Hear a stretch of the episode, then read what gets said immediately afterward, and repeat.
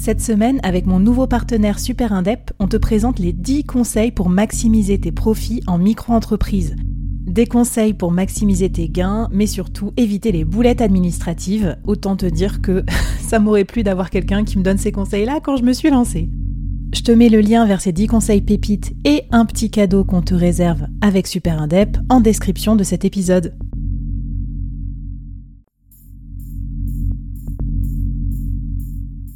Entreprendre en solo, en toute liberté, sans employé et développer un business rentable, scalable et durable, c'est possible. Je suis Flavie Prévost, ex-dirigeante devenue solopreneur et créatrice du premier incubateur de solopreneurs en France. Avec ce podcast, j'ai voulu créer le board que j'aurais aimé avoir à mes côtés quand je me suis lancée en solo. Un board composé des meilleurs experts, disponible chaque semaine gratuitement à mon micro pour te donner des super conseils et te mettre au défi. L'épisode va commencer je te préviens, ça va vite. Alors n'oublie pas de t'abonner à la newsletter pour recevoir les bonus. Hello hello On est presque sur l'avant avant avant dernier tips pour augmenter euh, tes revenus et les stabiliser en tant que freelance. J'espère que tout va bien et que ton mois de janvier était bon. Alors aujourd'hui, un conseil hyper stratégique, euh, un peu technique, mais qui je pense pourrait être très utile pour toi pour augmenter et stabiliser tes revenus, c'est de pratiquer des upsells et des cross-sells. Alors je vais te faire une définition, je vais t'expliquer comment ça s'applique aux freelance et je vais te donner des exemples d'offres. Prêt Prête Allez, on y va. Alors, euh, upsell, cross-sell, définition basique. Euh, à la base, ça vient des, trucs genre McDo, des fast-food. Upsell, c'est euh, au lieu de prendre un maxi best-of, tu prends un maxi best-of menu. Donc plus gros, plus de frites, plus de coca, tout ça. Cross-sell, ça veut dire en plus, tu prends un gâteau ou un café. Donc appliqué au domaine du service, upsell, ça veut dire tu prends plus de la même offre. Euh, ou une offre un peu meilleure de, qualité. Et cross-sell, ça veut dire tu prends une offre différente dans mon catalogue d'offres. Donc par exemple, une autre formation ou un autre style de coaching. Pourquoi c'est hyper intéressant et d'ailleurs hyper sous-coté au niveau des freelances? Bah, C'est assez simple. C'est que le freelance, on imagine qu'il vend un seul truc. Euh, genre, euh, il vend sa compétence, il se vend lui. Mais c'est faux. Si tu as écouté les épisodes et si tu as suivi euh, ma formation via l'incubateur solopreneur, tu as compris que dans l'idéal, un freelance crée des offres et il vend ses offres. Parce que euh, bah, tous autant que nous sommes, nous avons plusieurs compétences à mettre en avant. Et la seule façon de vendre nos compétences sans vendre notre temps, c'est de créer des offres avec des livrables. Parce que sinon, bah, on se vend soi-même au TJM, mais ça, c'est pas bien. On a déjà expliqué pourquoi, c'est pas stable et surtout, bah, c'est capé en termes de revenus, donc à éviter. Donc si j'ai qu'une offre qui est moi-même au TJM, bah, je pense pas faire des upsells et des cross-sells parce que je suis moi-même mon propre upsell et mon propre cross-sell. Ça, ça devient un peu absurde, mais j'espère que vous me suivez.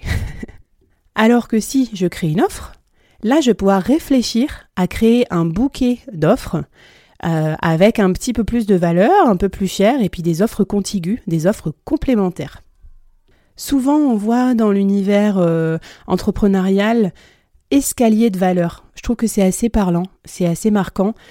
Moi, je conseille que vos trois offres, elles suivent un escalier, une petite offre, une moyenne offre et une grande offre. Comme ça, ça vous met visuellement ce qu'il faut viser en termes de prix et de qualité de service, ce qu'il faut créer pour pouvoir upseller vos clients. Parce que si toutes les offres ont la même valeur, vous ne pouvez pas upseller. Et quand on parle de cross-sell, soit vous avez plusieurs compétences et donc, euh, vous pouvez créer plusieurs ateliers ou plusieurs offres. Je sais pas moi, par exemple, vous êtes à la fois web designer, mais vous êtes aussi bon en copywriting, donc vous avez deux offres, une plutôt pour le design du site et l'autre plutôt pour euh, la conversion.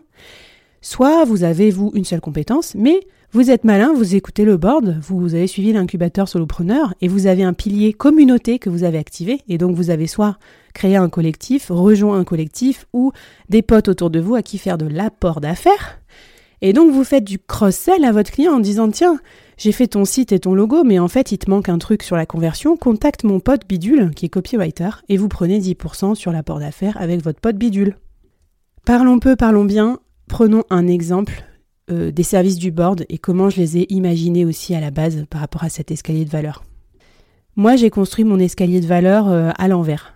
Je suis partie de ma grande offre, euh, qui est le bootcamp solopreneur, donc l'incubateur solopreneur version bootcamp, ça à terme, ça vaudra 6000 euros. Pour le moment, ça vaut 3000 euros.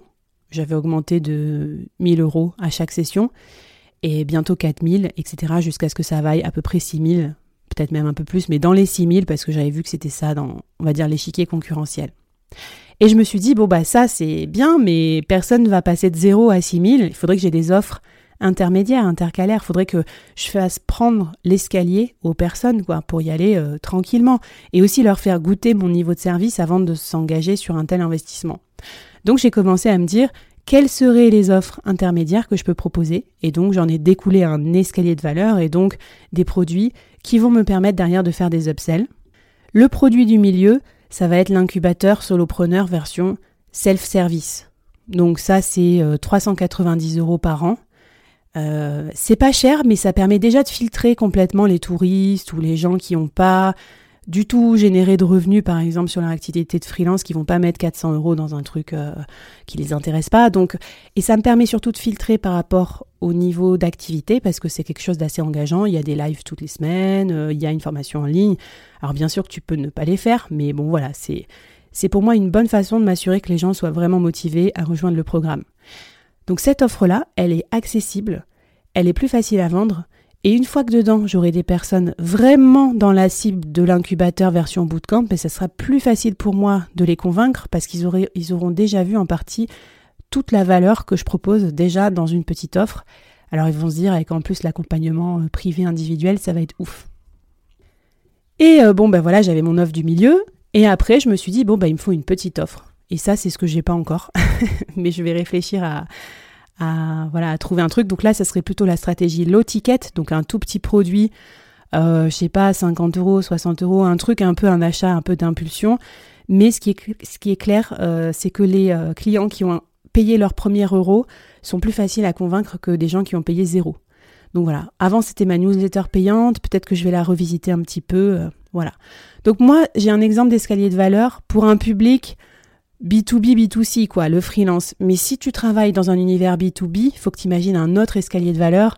Par exemple, l'offre la plus petite, à mon avis, ça peut pas être moins de 2000, 3000 euros, quelque chose comme ça, pour un, je sais pas, un diagnostic ou un truc dans le genre. Ensuite, l'offre du milieu, ça va être ton package mensuel. Et puis l'offre premium, euh, ça va être un truc de ouf, quoi, avec un accompagnement personnalisé, toute ta dispo, euh, je sais pas ce que tu vas pouvoir mettre dedans comme service. Donc le défi, bah, tu l'auras compris, hein, c'est réfléchir à ton offre. Euh, qu'est-ce que tu vas mettre au menu? Qu'est-ce qui va être upsellable, cross-sellable? Et puis bien sûr, utilise tes clients d'avant, tes clients existants et tes clients fidèles pour ensuite leur proposer. Parce que si tu mets que ça au menu mais que tu vends pas, ben ça servira à rien. Et donc la magie de ce truc, c'est qu'avec peu d'efforts, parce qu'en gros tu juste t'adaptes tes offres existantes, tu vas pouvoir fidéliser encore plus longtemps tes clients existants. Et en freelance, c'est ça le plus dur, c'est prospecter euh, de nouveaux clients, convaincre de nouveaux clients, alors que ceux que tu avais déjà, a priori, ils étaient déjà convaincus et satisfaits de ton travail.